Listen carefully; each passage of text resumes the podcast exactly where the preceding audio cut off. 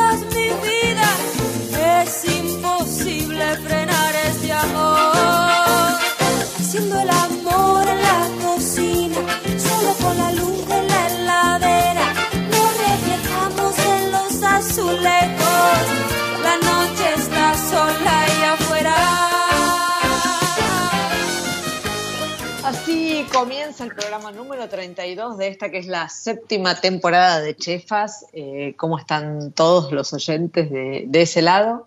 Bueno, en esta ocasión el programa está dedicado a uno de los productos este, que creo que, que les gusta, que les gustan a todos, que es el queso, porque se viene la quinta edición de la Expo Queso de Lincoln.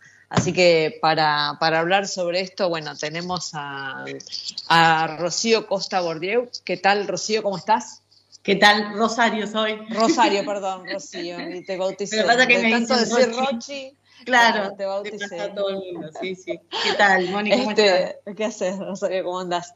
Eh, bueno, sos la subsecretaria de Turismo de la Municipalidad de Lincoln y la directora de Turismo Gastronómico. Es correcto, Exacto, ¿no? estoy, sí, como directora dentro de la subsecretaría, que, que ahora está César eh, Ferreira, que es el subsecretario, pero bueno, con toda la movida y todo lo que tenga que ver con lo gastronómico, eh, estoy yo y con la Espoqueso también. Exactamente. acá estamos, por suerte, nuevamente después del año pandémico. Exacto, que, que las hubo, que hubo expo, ¿no? Sí, No, no hubo año, en un momento claro. la íbamos a hacer virtual, pero bueno, estaba todo, ni, no estaba ni para hacerse virtual, básicamente, casi. Claro. Y bueno, y este año al principio iba a ser virtual, finalmente iba a ser virtual, y bueno, con todo este cambio y esta Apertura. realidad nueva sanitaria, es que a último, no a último momento, pero bueno, a último momento, para mí que es como que todo se cambió el panorama y ahora es, va a ser virtual todo lo que tenga que ver con las capacitaciones y presencial, por suerte, gracias a Dios, acá en la estación, como siempre. Claro. Bueno, para, para los que no saben, cuando Rosario habla de la estación, habla de la, la vieja estación de ferrocarril, este, donde hay unos galpones ferroviarios que, este, que bueno, que se vienen eh, eh, vistiendo de gala para, para esta exposición desde hace un par de años, ¿no? Sí, por suerte pusimos en valor esos, esos vagones, ¿no? Esos, esos galpones ferroviarios Sí. enormes. Eh, por lo general siempre usábamos uno, que fue al que primero le pusimos todo el amor, y después ya el- en el 2019, como lo hicimos en julio, que era invierno, eh, pusimos en valor el segundo, hay como cuatro, ¿no? Eh, hicimos, remodelamos en un segundo galpón, que ahí hicimos todo lo que, lo que era el patio de comidas y demás, pero bueno, este año volvemos a, a fines de octubre, que es un tiempo re lindo y vamos a poder aprovechar el espacio verde que nos, nos da la estación, que es enorme. Claro, qué fantástico. Este, con, la, con la buena noticia de que justo, no sé si sabés, que hay un, hay un tren cultural eh, como que está dando vueltas por la provincia de Buenos Aires, con Sí. vagones emblemas y puestas también, puestos a nuevo, contando la historia de lo que es el ferrocarril en Argentina, que ese fin de semana va a estar justo estacionado en Lincoln Ah, también en la espectacular. estación.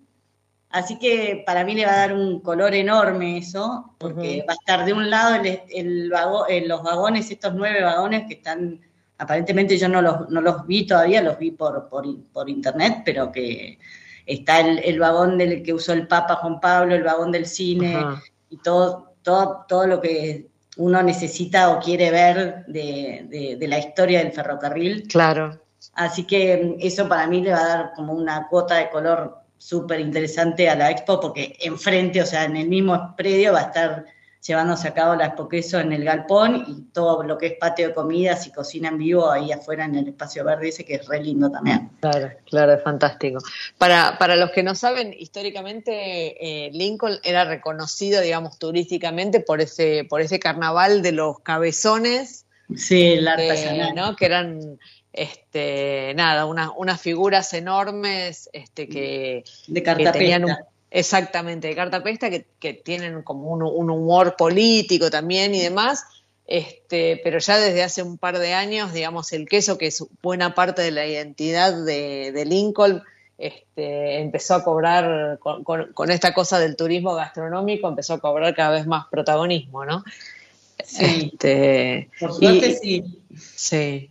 Lincoln es, eh, bueno, pertenece a la, cuenca oeste de la provincia de Buenos Aires y se caracteriza particularmente por la, por la producción de, quesos, ¿no? Sobre todo por la calidad de, la calidad de, la leche, digamos. De la leche, exacto. exacto. Eh, contanos un poco cómo, cómo, nace, porque tenemos el, otro, el otro invitado de hoy viene de una, de una familia de tradición quesera que data de, mediados del, del, También, claro, del 1900. Abuelo, eh, en realidad, como casi todos, arrancan con el tambo, obviamente que lo que nos caracteriza es la, calidad de lo que es las pasturas y obviamente el, terroir en sí mismo, que hace que la leche tenga la calidad que tiene más allá de, los análisis que uno le haga o de, la, o de la calidad que uno quiera generar en ese producto final, ¿no? O sea, ya de por sí. Es como la vid en Mendoza, digamos, una cosa así. Eh, pero bueno, eh, la mayoría de estos, tambos, muchos de estos tambos, lo que, lo que han hecho era agregar, es agregarle valor a la leche. Muchos de estos tambos tienen fábricas ahí mismo. Uno, uno, de estos casos es el de Juan Grande, que es el de Ignacio Ordoy, que estamos esperándolo. Exactamente. Eh, la Suerte también es otro productor que tiene, donde, en el mismo lugar donde tiene el tambo, tiene la fábrica, eso se llama Tambo Fábrica. Sí. Y después la mayoría tienen leche propia y, algunos otros tienen leche terceros, pero bueno, son, son los menos. Este, Así que sí, sí, la realidad es que es una idiosincrasia, como digo yo, ¿no? claro. Eh, es parte de, la cultura nuestra y, y, así es la cantidad de tambos que tenemos, la cantidad de leche, de litros de leche que se procesan por día y, bueno, la intención desde, la, desde lo que es el municipio del área de turismo era justamente esto, tratar de desestacionalizar lo que es el carnaval y tratar de, claro. de, ¿no? de, posicionar a Lincoln, que ya venía posicionado, pero en realidad cada uno por su cuenta, entonces la, la idea de esto es que, que, se, que nos agrupemos y que, que, mostremos a Lincoln como distrito, ¿no? claro. Que a su vez también es la región también, porque no es nada más Lincoln, sino de hecho, ahora se está trabajando en armar una mesa mixta láctea para, con el mismo fin, ¿no? De todos tirar con, el, con, el, mismo carro para adelante y... Claro. Y decime, ¿qué, ah, cuando hablas de la región, hablas de esta cuenca oeste o hablas de algo más este, Sí, la cuenca oeste que vendría, hay, hay que sería Pinto, en Bedia, Los Toldos, bueno, Los Toldos también muy conocidos por la cuenca, que, por, los pesos que producen, pero bueno, claro, somos como la, la misma región, digamos, ¿no? Sí. Sí, sí. La idea es que siempre cuanto más seamos, mejor, digamos. Sí. Y decime, vos que estuviste este, como muy, muy involucrada en este, en este armado, ¿no? En tratar de que, de que esto sea como algo visitable, digo, más allá de la posibilidad de acceder a comprar el queso en la, en la región, eh, la posibilidad de que la gente se acerque un poquitito más a los productores y vea un poquitito del trabajo. ¿Cómo, se, ¿cómo se construye esto? ¿Cómo es que se, hace esta construcción, Rosario? Yo creo que es un poco un trabajo de en conjunto, ¿no? Porque uno puede tener un montón de expectativas al respecto y después la realidad es que la diaria de estos productores también es muy difícil. Em, como todo, el, turismo se mueve en fin de semana, o sea que lleva su tiempo que cada productor entienda el valor agregado que, le daría el turismo a las fábricas, digamos, en ese sentido. También es esperable y entendible que esto cueste, eh, por eso siempre digo que es como un trabajo de hormiga, pero yo creo que, que, a medida que el tiempo pase y, la gente vaya internalizando eh, lo que significa el queso para Lincoln o lo que significa Lincoln para esos quesos, eh, de a poco va a ir, eso se va a ir posicionando y, creo que la espoqueso es un puntapié muy importante para esto, porque cada espoqueso que pasa, el productor se, se da cuenta que, que, moviliza, ¿no? No solamente porque ya de por sí el turismo gastronómico moviliza cada vez más. Claro. Eh, pero la realidad yo pensaba siempre que después con la, con la pandemia y demás, eh, uno se da cuenta que uno puede vivir sin gastronómicos o sin restaurantes. Nos costó muchísimo. Sí. Pero claramente no podemos vivir sin los productores. O sea que, ¿no? La importancia del productor claro, es, es, fundamental. Y, y ahí es donde entra la importancia del contacto directo con el productor y que la gente quiere saber qué es lo que comemos, qué le pasa, cómo la tratan, qué pasto come, em, todas las industrias que hay detrás de ese queso, ¿no? Porque no es nada más el tambero o el dueño de la fábrica, sino que está el electricista que te arregla el equipo de frío, el camionero que te lleva la leche de un lado al otro, em, el que te arma el alambrado, el que te arregla la manga, o sea, es toda una industria atrás que para claro. municipios como Lincoln son, es, es, todo, ¿no? Eh, claro, claro. eso, eso, te iba a preguntar, es para, para el municipio de Lincoln, esta industria que digamos, qué importancia tiene en la, en la economía de, del municipio. Es clave, es la, ah, industria que más. Es la principal. sí. Que, Bueno, no, obviamente que el carnaval tiene toda la parte sí, y todo lo que, lo que va alrededor, de la misma forma que está la industria láctea, está la industria del carnaval, que en caso es para nosotros o para municipios como nosotros son, es una industria en sí misma, ¿no? Pero, sí, sigue siendo muy identitario y, genera... Pero sí en lo productivo, obviamente que en lo productivo eh, eh, genera la mayor cantidad de, puestos de trabajo está generado desde esta industria y, todo lo que tiene que ver con eso. Así que para nosotros es, importantísimo y a su vez es importantísimo mostrar lo que hacemos, ¿no? Como todo. Uno siempre se, se cree mejor cuando muestra las cosas que sabe hacer bien. Así que en ese caso, por eso es que para Lincoln es eso. Claro. Decime, cuando hablamos de Lincoln, ¿de, de qué un municipio de cuántas personas estamos hablando? ¿Y de qué, cantidad de habitantes? 7.000 habitantes. este, y tenés fábricas tambos eh, mayormente en Martínez de Oz, en Arenaza. En Arenaza, de hecho, en Arenaza está, eh, la mayoría los va a conocer, en Arenaza se produce originalmente estaba Sancor, después se fue vendiendo, pero el Mendicrim, el Serenito, son todos productos de eh, mucho más industrializados, pero que se, se, fabrican acá en, Arenaza, en el partido de Lincoln, que de hecho este año nos va a acompañar Sancor, eh, ah, que siempre, viste, había como, son fábricas tan grandes, es como más difícil eh, tenerlo. Sí, te, pero este año, de que, de que se coma al, digo, no siempre está la duda de si involucrarlo exacto, o no, exacto. que se coma al Pero también era interesante poder contarle al público eh, la historia, ¿no? Que, claro. esa fábrica que también, como todas, empezó como todas las que hay ahora, de Mendizábal, le arrancó hace un, cientos de años, pero acá. Y hoy por hoy se, sigue, se sigue fabricando. Este, Perfecto. Parece, parece que llegó nuestro, nuestro segundo invitado. Exacto, se está describiendo. Vamos, vamos a dejarlo que se, que se acomode. Que se instale. Claro, y mientras Lo, voy a ir presentando. Bueno, el, segundo invitado para hablar de este tema que tanto nos apasiona, que son los quesos y la producción, es este, Ignacio Jardoy, que es el director de, una empresa quesera de Lincoln, que es eh, Juan Grande. Este, que bueno, como contábamos al principio, eh, las raíces de, Juan Grande este, vienen de, mediados del, 1800, ¿no? Este, cuando su tatarabuelo este, vino de, la, de la vascongada francesa, digamos, a la Argentina este, y bueno, inicialmente en provincia de Buenos Aires se dedicó a producir leche y, abastecía buena parte de la, este, de la, leche que llegaba a la, ciudad de Buenos Aires este, y, a, la provincia también. Este, y bueno, luego la familia, ahora nos va a contar mejor él, este, se, fue instalando en, Lincoln, ¿no? Eh, hola Ignacio, ¿qué tal? ¿Cómo estás? Hola, ¿qué tal? Muchísimo gusto, muchas gracias por la invitación. No, por favor, gracias, gracias a vos. Este, bueno, como, como contaba recién, hablábamos con este Rosario de la de, Lincoln como bueno, como, como, una cuenca muy importante en la producción de, de leche, pero particularmente en la elaboración de quesos, ¿no? Por la alta calidad de la leche. Este, imagino que, digamos, esta debe ser una de las razones por las cuales se, se instaló este, tu familia inicialmente acá en, el municipio de Lincoln, ¿no? Eh, sí, un poco. Eh, la familia era, era, agricultora, ganadera, tambera. Eh, mi tatarabuelo en, allá en Francia, ellos hacían, tenían producción de todo tipo, ¿no? Se abastecían de, de su vida básicamente con las cosas que producían ahí en el campo.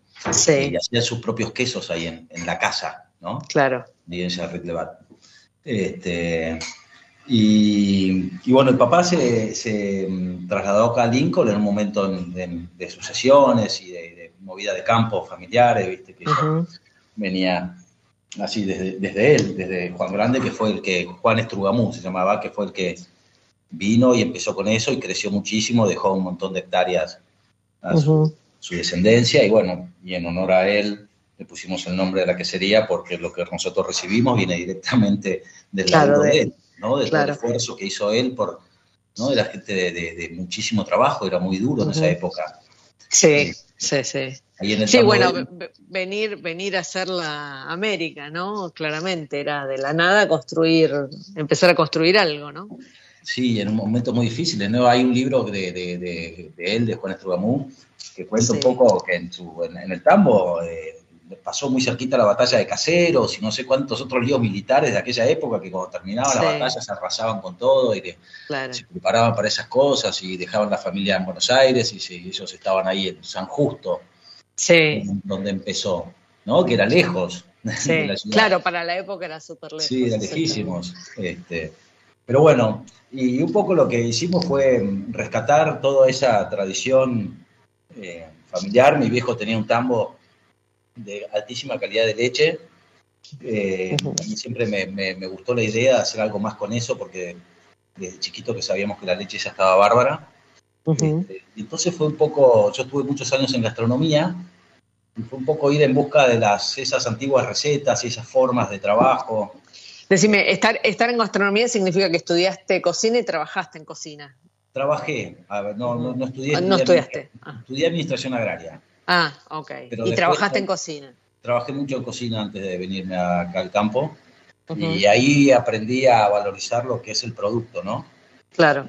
Yo me di cuenta que, que con esa leche podíamos hacer un producto para dejar muy contento a muchos cocineros y a mucha gente, ¿no? Pero yo estaba en la cocina, entonces pensaba en en lo exigente de algunas gastronomías y, lo importante de poder brindar productos sanos y honestos.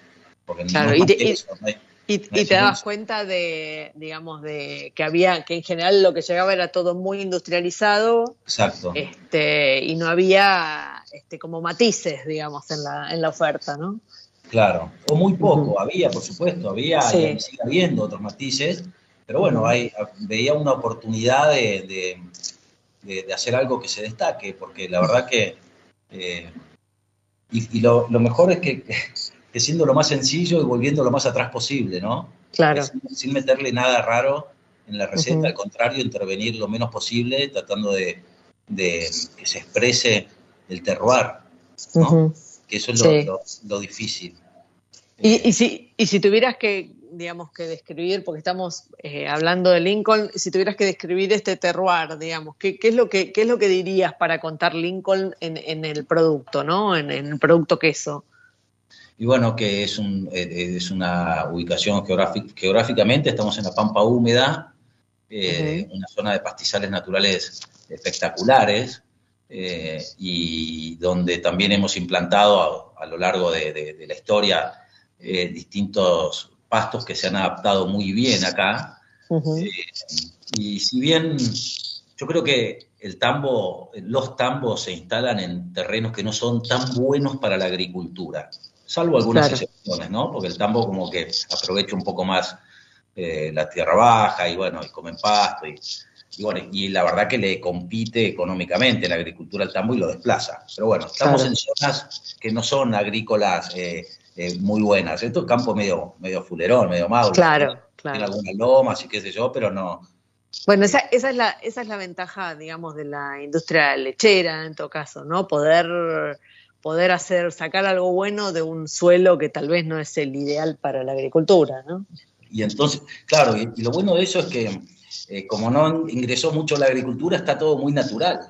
Claro, Este, claro. No, no- no- no- no se ha aplicado mucho fertilizante ni herbicida en la historia y, y- y bueno, nosotros ahora estamos en transición agroecológica.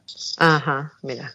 Este, hace, estamos entrando en el tercer año de transición este, y que bueno, es un poco volver justamente a eso que hablaba al principio de, de- del conocimiento ancestral, ¿no? Volver a lo Ujú. que hacían antes y la forma de, de producir, y, eh, pero con todo el conocimiento académico científico actual, ¿no? También. Claro, claro.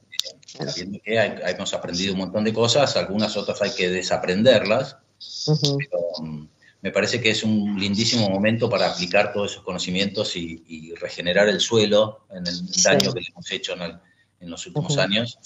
Este, por, por suerte son pocos años de daño, Claro. por la historia ¿no? de, del Sí, pastizal. sí. Sí. Este, y, y, bueno, después acá es interesante también en parte del terroir, porque el terroir es eh, el- el- la geografía, el agua, la raza Y la mano, y la cultura, exacto. claro. La. Ahí, ahí pensaba y un poco este, lo hablaba con Rosario al principio, este, y bueno, y en tu caso eh, viene, viene de mano propia, pero hay una impronta muy fuerte de, de- de los vascos en, la, en el desarrollo de la lechería. Este, yo te diría que, que en todo el territorio argentino, ¿no? Este, pero bueno, sin duda en, en la provincia de Buenos Aires y también en mucha en Santa Fe. Bueno, de hecho, mi familia viene este, de ahí, ¿no? De- del límite con, con Córdoba, y son vascos también y también se dedicaban a, a lo mismo. Este, Vos sabés que, vos sabés que los vascos primero son muy laburadores, ¿no? Sí. Vinieron- ellos vinieron acá en una malaria allá tremenda. Eh, exactamente. Contaba mi tatarabuelo que cuando llegó a, a Buenos Aires, ¿no? Sí. Eso era 1850 más o menos, 47, Ujú. 42, no lo tengo bien claro. Pero fue al mercado la primera mañana este, y quería un vaso de leche, porque él comía, tom- tomaba leche todas las mañanas.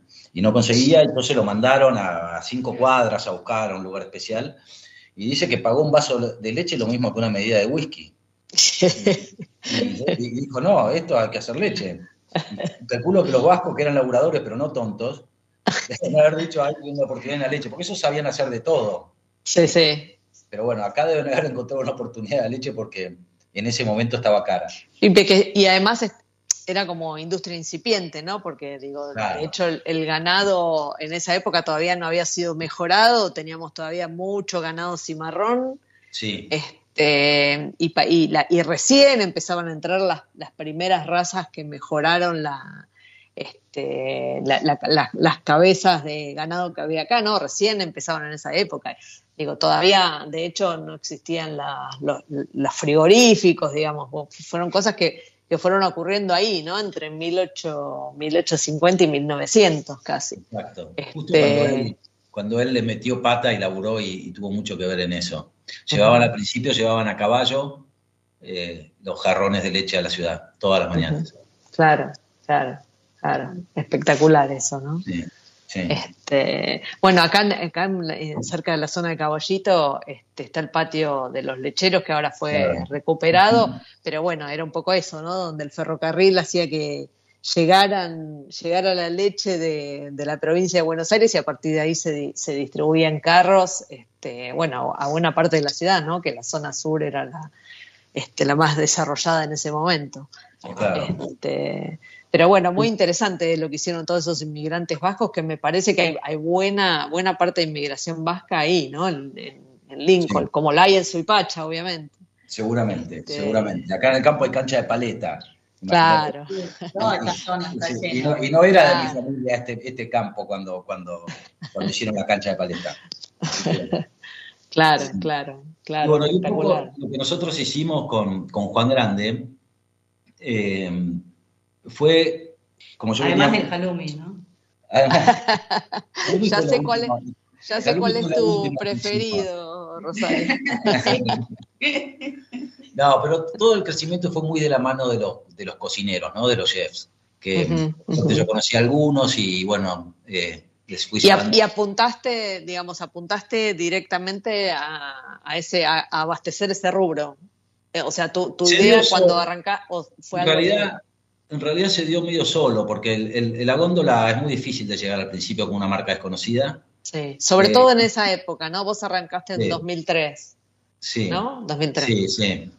Este, Y, y aparte yo que tenía que desarrollar productos, ¿no? Y ellos me ayudaron porque me Claro. decían, acá, por allá, más sal, menos sal, más humedad, me esto, que el otro. Y si bien yo venía con una receta, eh, con recetas antiguas y qué sé yo, eh, era otra leche con la, que, la- con la que se hacía esa receta, era otra leche, claro, eh, y todas esas cosas que, que, bueno, fuimos adaptando un poco eh, todo eso a lo que a lo que al público argentino le gusta y, y- y los que cocineros demandaban.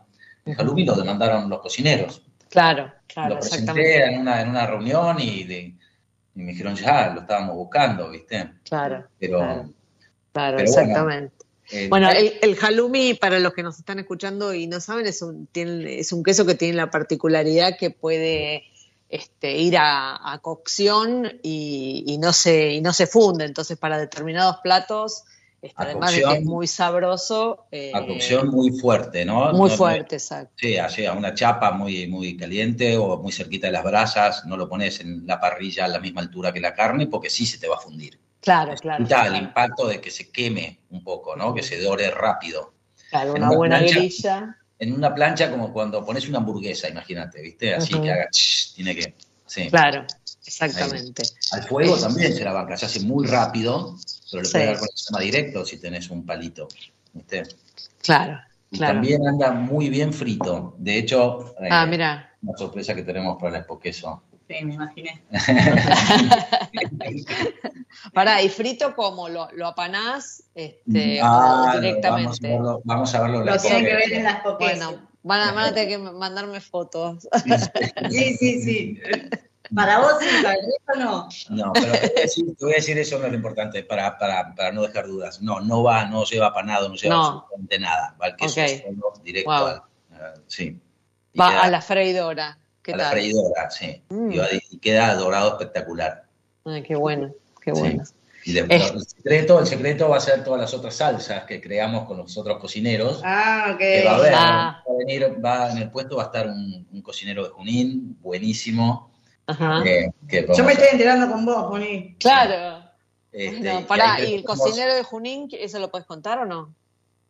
Sí, Guido Castro se llama. Guido Castro. Bueno, para seguirlo, porque, viste, uno Sí. se pierde los cocineros, que son joyitas de los pueblos. Este, muy Sí, bien, él, vamos a él buscar. trabajó, trabajó varios años con Francis Malman Ah, ahí está, muy y, bien. y después dio vueltas por, por- por algunos lugares y la verdad que me encanta la onda y la mano que tiene para la cocina y, y nada, siempre hicimos alguna cosa juntos. Alguna vez fue un evento en la calle en Junín que él cocinaba y yo hacía los halloumi.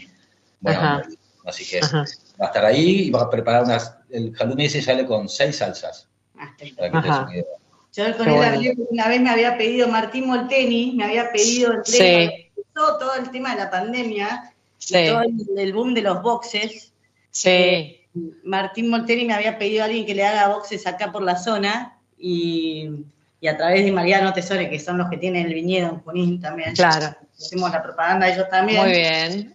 Eh, me pasó el teléfono de Guido Castro para ver si él, no sé si le habrá hecho o no al final la- los boxes a Martín Molteni, pero, pero sí. Guido abrió un restaurante en, en noviembre, creo que abre su restaurante en Junín. Así que también Bueno, le.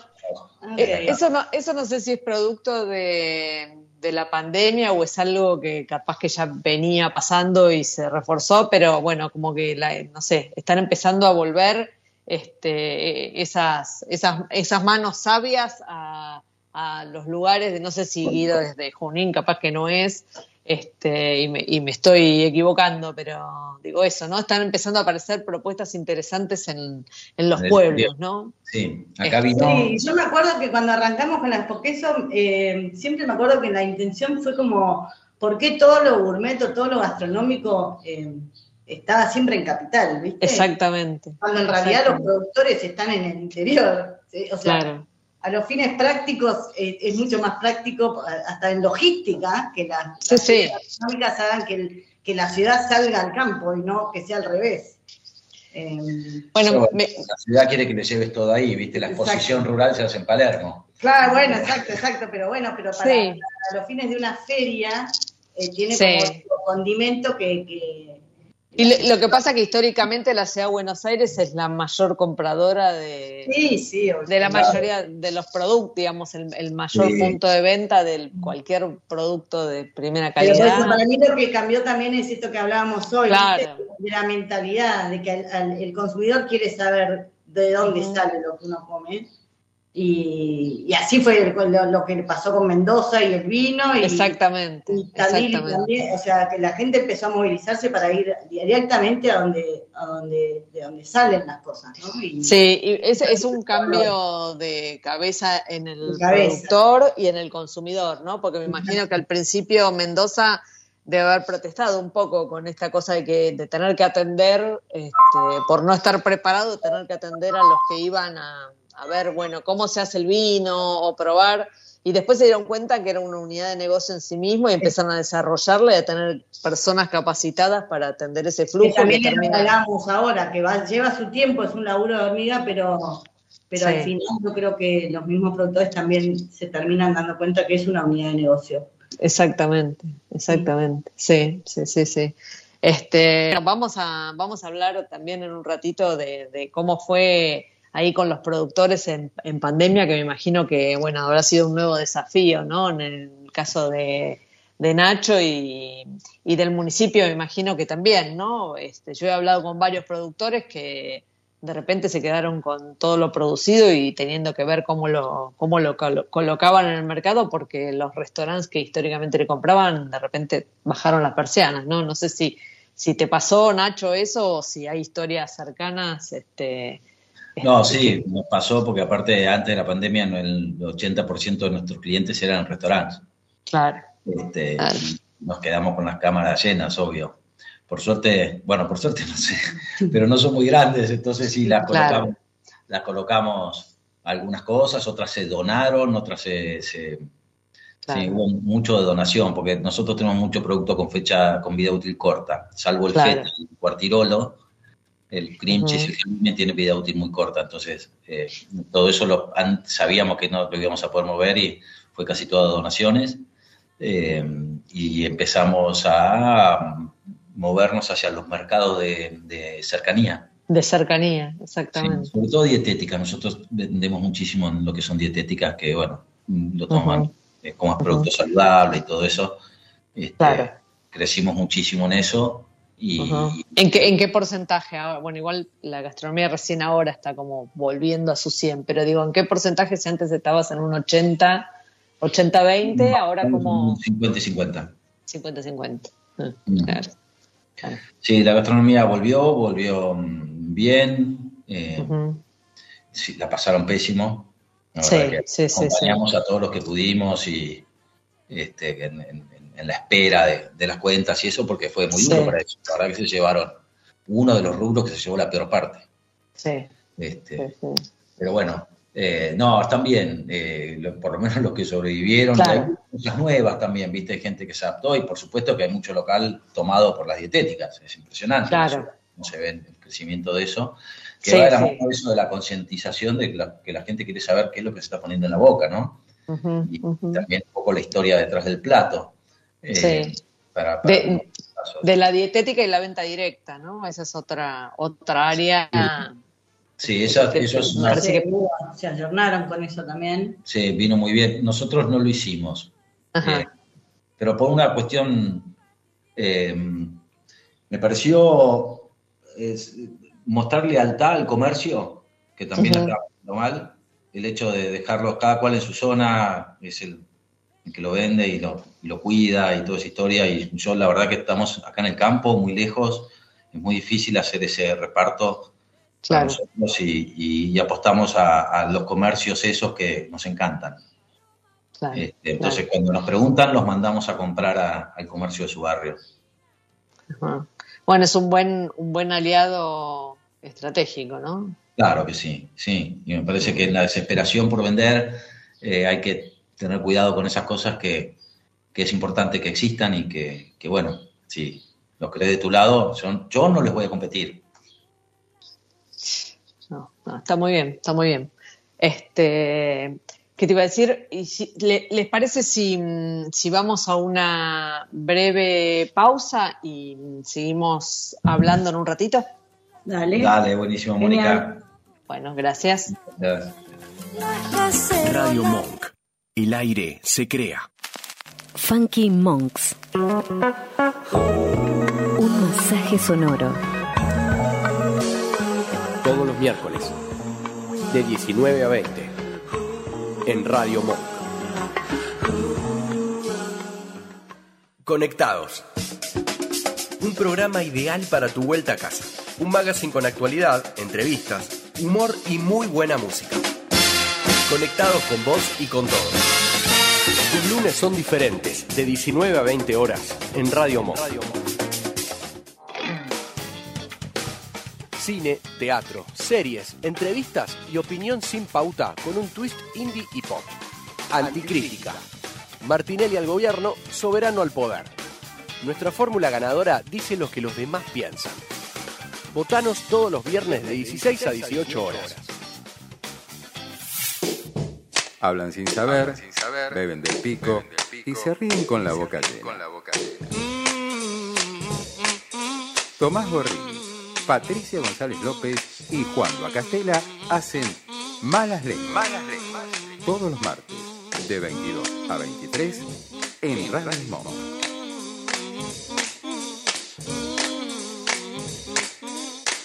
Escuchanos en www.radiomonk.com.ar o descargate nuestra app, disponible en Play Store como Radio Monk. En el espacio Álamos de esta semana este, vamos a hablar de, bueno, de este vino que es eh, eh, la marca más exportada de la Argentina y el Malbec más premiado globalmente. Un vino de montaña nacido de viñedos al pie de la cordillera de los Andes y elaborado con un criterio 100% sustentable. En esta ocasión el espacio está cedido a la parrilla Lo de Charlie, un clásico de Villa Urquiza que está por cumplir 30 eh, años. Bueno, para hablar sobre esta parrilla vamos a hablar con Alejandro. ¿Qué tal Alejandro? ¿Cómo estás? Hola, ¿qué tal? ¿Cómo les va? ¿Todo bien? Hola. Bueno, me alegro. Bueno, contanos un poquitito la, historia de, este clásico este, de, Villa Urquiza. Bueno, la parrilla nace por el año 1991, se, se desarrolla como un negocio familiar eh, en una de las esquinas más emblemáticas de Villa Urquiza, que es Álvarez Tomás y Donado, y de ahí este, surge un trabajo de de conocer al público, de conocer al consumidor, de conocer un poco el barrio y, empezar a ofrecer eh, distintas alternativas. Eh, de lunes a viernes es una parrilla que trabaja mucho con la gente de la calle, la gente que no es del barrio y que, pasa, que está de tránsito, con un menú un poquito más este eh, ágil, digámosle, que podemos llamarlo al choripano, algún sándwich de bondiola o o el mismo sándwich de vacío, pero después de ahí este, también se incorpora en lo que es el fin de semana, las noches, la familia, los amigos, las reuniones, y ahí es donde, bueno, nace la, mítica historia de Charlie, digamos. Decime, ¿cuáles son esos platos así históricos de, la parrilla que, que, los clientes habituales, digamos, este, buscan? Y el, el asado, el asado es el, muy buscado. Venimos hoy es 12, ayer fue 11, el Día Nacional del Asado. Exacto. muy, referente para nosotros, el asado estilo banderita, eh, es, un clásico. Después, este, durante los fines de semana, la gente te pide también el vacío, es muy, tradicional. Eh, después tenemos cortes que van variando porque la bondiola es un corte bastante reciente en la parrilla argentina, pero también este tiene su, fan, también tiene su fan. Claro, cada, vez más te diría. Sí, sí, sí, sí, el sándwich de bondiola está, eh, no te voy a decir a la par con el choripano o la hamburguesa, pero este, es algo que sale muchísimo, sale muchísimo. Pero bueno, nosotros tenemos entraña, tenemos eh, el asado también hecho en costillar, tenemos un montón de variantes que se van incorporando a pedido del comensal, ¿no? A pedido del cliente. Pero el Sí, asado podemos sí. decir que es algo tradicional y bueno, el chorizo nuestro también es un, un clásico porque tiene, digamos, una preparación especial por nosotros, un chorizo que hacemos nosotros, eh, producción nuestra y con un poco de, de artesanía y magia, digamos. Ujú. Decime, ¿y tienen algo preparado en particular con el álamo? Y con el álamo nosotros lo que ofrecemos es, eh, generalmente lo acompañamos con el- lo que es el bife de chorizo. En el combo de bife de chorizo tenemos la alternativa de que de sugerir el álamo cuando la gente quiere consumir vino y entonces ahí va más por ese lado, es muy muy acompañado por el bife de chorizo, o si no, bueno, en general este por, por las parrilladas, ¿no? Sí, en las parrilladas. Bueno, Alejandro, eh, mesa, muy, les deseamos un muy feliz cumpleaños este, a lo de Charlie eh, y un placer El hablado, 25. haber hablado con vos. El 25 de octubre los esperamos. Bueno, muchas gracias. Un abrazo, gracias.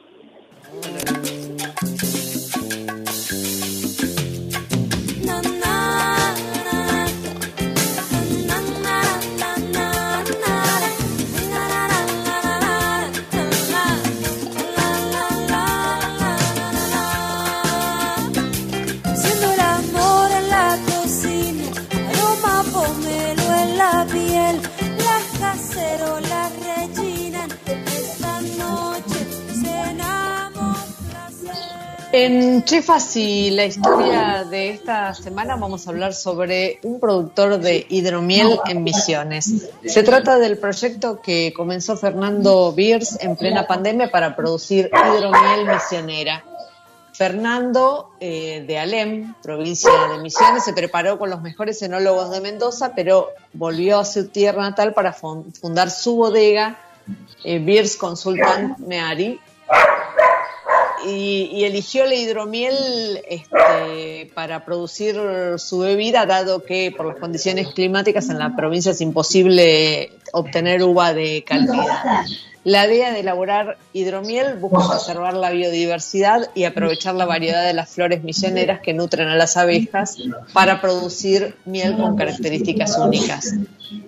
Fernando encontró en la apicultura una alternativa de producción responsable con el medio ambiente, ya que la polinización no solo genera alimento, sino que también ayuda a la preservación de la biodiversidad y a su vez eh, permite generar un producto 100% misionero con valor agregado. Su objetivo es llegar a producir 10.000 botellas por año eh, y parte de este nuevo desafío consiste en reunir para ello el capital para, para lograrlo. Así que parte de- del nuevo este, desafío es obtener algún inversionista que lo acompañe. Si quieren conocer un poco más este, sobre esta producción de hidromiel en Misiones, eh, pueden entrar a nuestras redes sociales y leer esta historia destacada. Bueno, volvemos a la charla con nuestros invitados. La tenemos a Rosario Costa Bordiego y a Nacho Ardoy eh, de Lincoln. eh, que bueno, que con motivo de la Expo Queso que se va a realizar entre el 23 y el 31 de octubre en Lincoln, eh, bueno, elegimos hablar de, de este, de este producto. Eh, bueno, recién mencionábamos lo que, lo que les tocó en, en pandemia. Eh, y bueno, ahora me, me gustaría este, preguntarles, eh, bueno, ¿cuál, cuál, cómo, cómo, cómo es esta preparación para la exposición? Este, ¿Cuántos productores van a participar? Este, y bueno, ¿qué es lo que, qué es lo que esperan, ¿no? ¿Cuáles son los resultados de las últimas expo, expo queso y demás? Eh, Rosario, Sí, hola. ¿qué tal? ¿Cómo estás? Bien. Te Bueno, cuento, van a estar, en esta, porque eso van a estar, pues tenemos un tema con el tema del aforo y de la pandemia, Claro, ya que en el galpón, que sigue siendo un espacio cerrado, eh, en vez de haber varios productores de diferentes regiones o distintos productos locales, van a haber solamente quesos, a lo sumo algunos chacinados, pero no más, sí, para evitar que se, que se junte mucha gente en el, en los espacios, en el espacio cerrado del galpón. claro. Así que por lo pronto van a ser 10 productores de Lincoln, eh, vienen 3 de los toldos y 2 Sí. de General Pinto y viene Mire de Bedia también, que nos confirmó hoy. Así que son como 15 productores de, de la región, digamos, ¿no? Sí, sí, sí, sí. Este, con más protagonismo, obviamente, los de Lincoln. Este, así que sí, no, muy contentos. ¿Y qué, ¿Y qué significa la, la, feria para estos productores? O sea, hay productores chicos que logran vender buena parte de lo que producen en la, en la exposición esta, este, o, o, no, o no, o no funciona de esa manera, digamos. Sí, sí, obviamente que sí, porque es un, en un fin de semana común eh, no tienen semejante nivel de ventas este, y a su vez ayuda para, para todo, esta, eh, todo lo que tiene que ver con, con el posicionamiento y con la identidad, ¿no? Con, en el fondo eso sí nos une a todos, que es mostrarle a todos lo que sabemos hacer. Bueno, lo que sabemos, lo que saben, pero... ya, ya sos una quesera más. Ya, soy una quesera más, sí. Este, pero sí, obviamente para ellos es un volumen de venta que en un sábado y un domingo, eh, aparte del contacto que tienen con el consumidor, que es lo que le agrega valor, creo yo también, ¿no? Que no es lo mismo. Claro. Este, porque todos los ves fascinados contando cómo lo hacen, qué hacen. Eh, tiene esa, esa, parte del contacto con el consumidor que para mí no se lo da, no se lo da otro espacio. Claro, claro. Y decime, ¿y ya, y ya este, lograron abrir como estas, estas recorridas este, de, de, turismo gastronómico en, en, en, las zonas de los digo, más allá de la, de la exposición, ¿no? Este, en sí. la zona misma donde producen, este, están, están empezando en o sea, a, a, a, encontrar espacios de demostraciones y... En, este, en, esta edición, en realidad, lo que vamos a hacer, más que nada, queríamos hacer como visitas virtuales, obviamente, ayudándonos a la, a la, al escenario actual. Sí. Y sí, lo que vamos a hacer a nivel local es, eh, toda esa semana anterior, a nivel local, lo que se va a hacer es como la semana del queso. La idea es que a nivel local también, el, porque hay muchos linqueños, claro. ahora ya no tanto, ¿no? Cuando arrancó la espoquesa había muchos linqueños que ni sabían los linqueños que acá se hacían esos quesos, digamos. Uh -huh. Fue todo como una movida, como una concientización general. Claro. Eh, y ahora por ahí nos dimos cuenta que pasa lo mismo a nivel de los gastronómicos. Por ahí los gastronómicos, obviamente que usan los quesos de acá. Sí. Y, pero por ahí vos vas y no, no, no, no sabés qué queso usan o de quién es entonces la idea es que la semana anterior se haga una semana especial del queso y que los gastronómicos tengan una promoción especial, que en el menú marquen con qué queso están hechos cada plato, tengan claro. un menú especial, eh, especial salido del menú, digamos, que tenga que ver con la expo queso y con un plato en el que el queso sea protagonista. Uh -huh. este, también con la idea de ir de a poco concientizando que, que, que, lo que consumimos mismo acá en Lincoln más valor aún tiene porque se, se produce acá también, ¿no? Claro, que, claro. Y, y empezar a asociar mucho más el producto a la, a la región, digamos, ¿no? Que, Exacto. Que, que, la camiseta este, la tengan puesta los productores y los consumidores de la zona. Exacto, y los gastronómicos, ¿no? Porque claro, el, gastronómico también es una herramienta enorme tener el queso, con lo que eso implica en los platos argentinos en general, el queso es siempre es una parte importante de la gastronomía argentina, así que sí. para los gastronómicos sí, sí. locales tener el queso a disposición también les es un beneficio enorme, ¿no? Claro, claro. Decime, eh, Rosario, ¿cómo, cómo, ¿cómo viste que, que, la llevó el sector este, productor en esta en este contexto, bueno, más allá de lo que nos contaba Nacho, ¿no? En este contexto del, de la pandemia. Este... Yo te digo que la semana pasada hicimos varias visitas eh, a las fábricas y la mayoría comentaba que por suerte ellos habían sido esenciales, ¿viste? Que es lo que te decía claro, hoy. Cuando, pudieron seguir trabajando. Claro. Los restaurantes pudieron, o sea, pudieron, tuvieron que cerrar, pero el, el productor no puede cerrar, digamos. Ah, ¿no? claro, Como que, claro. Eh, gracias a Dios, todos celebraron que ellos pudieron seguir produciendo eh, y que lo notaron, obviamente, ese beneficio para ellos fue enorme. Uh -huh, uh -huh. Y, lo, y los si sistemas de... Nacho, el productor acá, ¿cómo, lo, cómo la pasó?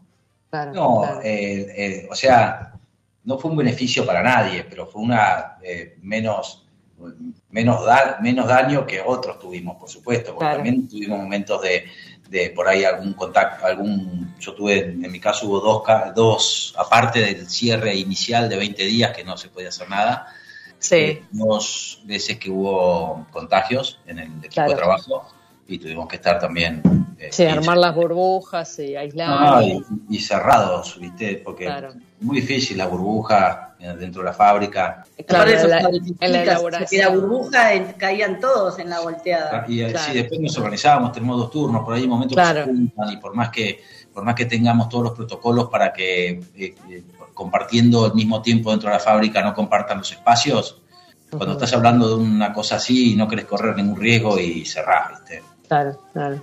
Este, Eh, no. Nacho, contá- contanos este, cómo es la vida en un, en- de, de un día de trabajo este, de, de un productor de queso. ¿Qué es lo que, digamos, cu- cuál es la tarea de que sabes que inicia tu día?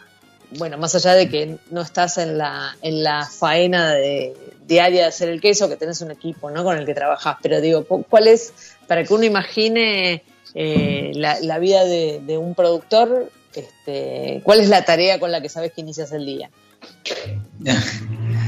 Y mira, en el caso nuestro, que es así bien vertical, viste que, que sembramos el pasto, producimos la leche eh, y producimos los quesos y los vendemos allá. eh, yo sé que el día arranca a las 4 de la mañana cuando arranca el tambo. Eh, no te digo que yo me levanto todos los días a las 4 de la mañana, pero si hay tormenta no duermo, sabiendo si prende el grupo electrógeno o no. Ujú. Y, y por ahí cuando yo me levanto, yo me levanto a seis y media de la mañana eh, y el tambo ya está prácticamente terminando, pero bueno, ya llegó el primer turno a la quesería y, este, y nada, yo lo que tengo que hacer es que eh, asegurarme de que estén todos los insumos, las herramientas y las cosas en condiciones para que la producción no pare. Porque el tambo no puede parar nunca, ni, ni año Claro. nuevo, ni Navidad, ni nada. Todos los días es dos veces por día. Claro, claro. Y, y después, bueno, ir viendo, eh, no sé, hay momentos que te preocupan, en este momento estamos preocupados porque, porque llueva, porque sembramos el maíz agroecológico para la campaña que viene y si no llueve tenemos que tener un plan B y, este, y qué sé yo, hay veces que me preocupa más la maquinaria y otras veces que la logística. Eh, por suerte, para, sobre todo que a mí no me gusta demasiado la rutina, de, cosas. Hago de todo. Hoy a la mañana estuve, estuve ensayando una nueva, un nuevo desarrollo de quesos Ah, qué bueno. este, y estuve en la planta toda la mañana como al principio. Este, Claro, metiendo claro. la mano en la masa y viendo cómo es y, y dando mi opinión, que Ujú. todavía sigue siendo valedera a la hora de la producción, por más que tengo un equipazo. Sí. gente que produce. Claro. Este, Y, bueno, y decime, eh, ahí eh, Rosario hablaba del halloumi, que la verdad que es riquísimo, como también es riquísimo el feta que elaboran. Ahora, yo tengo un preferido que, que me remite a la, a la infancia, que me imagino que ya sabés cuál es, este, el cuartirolo. mm, este, que, que, que- que cuando lo probé me acordé del queso que comía cuando era chica, porque, porque sobre todo porque se, se parecía a la vista, ¿no? Para, para, Sí. para comenzar, y después el sabor es espectacular. Este, ¿cómo, cómo es la elección de los quesos que vas a... Ahora decís que estás probando algo nuevo, ¿no? ¿Cómo es tu elección este, cuando decidís hacer un, un queso nuevo? Es, eh, es, es, diría que un, un 5% inspiración y un 95% transpiración. Digamos, pues eh, busco un producto que, que, no haga la mayoría, sí. eh, que no sea demasiado fácil de hacer uh -huh. y, y, también en el cual la calidad de la leche se destaque mucho. Uh -huh. ¿no? Digamos, en un, en un queso duro eh, la, la, frescura de, de, de, del terroir se pierde un poco para mí. Ah, mira. Halloumi es eh, queso que se hace hoy se come hoy lo más rápido posible, es leche sólida. O sea que, los, quesos, los quesos más frescos son los que más resaltan el, esta calidad este, de la que hablamos de, de la zona. Sí. Uh -huh. sí. Perfecto. No quiero decir que un queso duro no vaya a ser bueno, puede ser excelente, buenísimo también pero es tan difícil tener tan buena calidad de leche para hacer quesos frescos sin conservantes y sin nada. Sí. Y bueno, ahí es un poco, nos destacamos por ese lado. Uh -huh, uh -huh. Este, por supuesto que el cuartirolo no, no, es un queso demasiado fresco, ¿no? Lleva un mes y medio de maduración para llegar a su mejor momento. Nosotros lo sacamos con, con 20 días, un mes, pero, pero bueno, entre que está en la góndola y que llega al consumidor y si el consumidor lo espera, eh, tiene un, un producto súper afinado, desarrollado de, de, de, sabores y todo. Claro. El halloumi es para comprarlo y cocinarlo el mismo día, y si no al otro, y si no a los dos días, pero no más. Es como la, la, la claro. pulqueta, como el boconchino, ¿no? Claro. Eso es que son frescos. Bien fresco. Tiene claro. esa, esa, condición. Uh -huh. Y después, también lo que nos sale bien como creo que hay que hacer a todo, todo en la vida, ¿no? Hemos probado Sí. montones de quesos y nos quedamos con los que mejor nos salen, los que mejor expresan lo que queremos, este, y, y bueno, y por ahí va un poco la cosa. Y también analizando el mercado, si el mercado lo quiere, si no lo quiere. El mercado, por ejemplo, en este momento nos piden, mucha gente nos pide, y cocineros, que hagamos el cottage. Sí, Eh, Claro. Pero bueno, eh, nada, son, ya Bueno, tenemos pa- bastante lío con lo que hay. para, para la 2022 vamos a probar el cottage. El cotas de Juan Grande, tal cual. Bueno, Porque todo eh, vuelve, ¿viste? Hasta en los quesos. Exactamente, exactamente. Bueno, este Rosario y Nacho, eh, nada, se, se- se me terminó, se me terminó el programa, así que les agradezco mucho que hayan este, compartido todos estos detalles sobre la quesería de Lincoln y nada, los que están escuchando del 29 al 31 de octubre, la Expo Queso de Lincoln. Va a estar, para, por las dudas, para, Sí. para una cuota de sabor, va a estar eh, Jime Sainz, como siempre, que nos acompaña, Sí. el sábado. Eh, hoy me confirmó Mauri Cowley también para el domingo. Ah, perfecto. Pablo Remaggi también va a estar haciendo delicias el domingo por la tarde. Este, así que nada. Bueno, vamos, la- vamos a compartir todo ahí en redes sociales para los que los que quieran. Exacto, y en, la red, en las redes sociales de la Expo Queso también van a, se, va a ir, se van a ir cargando todas las novedades, así que Perfecto. para todo lo que tiene que ver con capacitaciones o talleres o, o la expo en sí presencial también va a Está estar todo cargado ahí. ahí. Perfecto. Bueno, muchísimas gracias. ¿eh? Muchísimas gracias a vos, Sí, Mónica. Moni, bueno, suerte con todo y nos estamos Gracias. hablando. Dale, gracias. Cariños. Chao.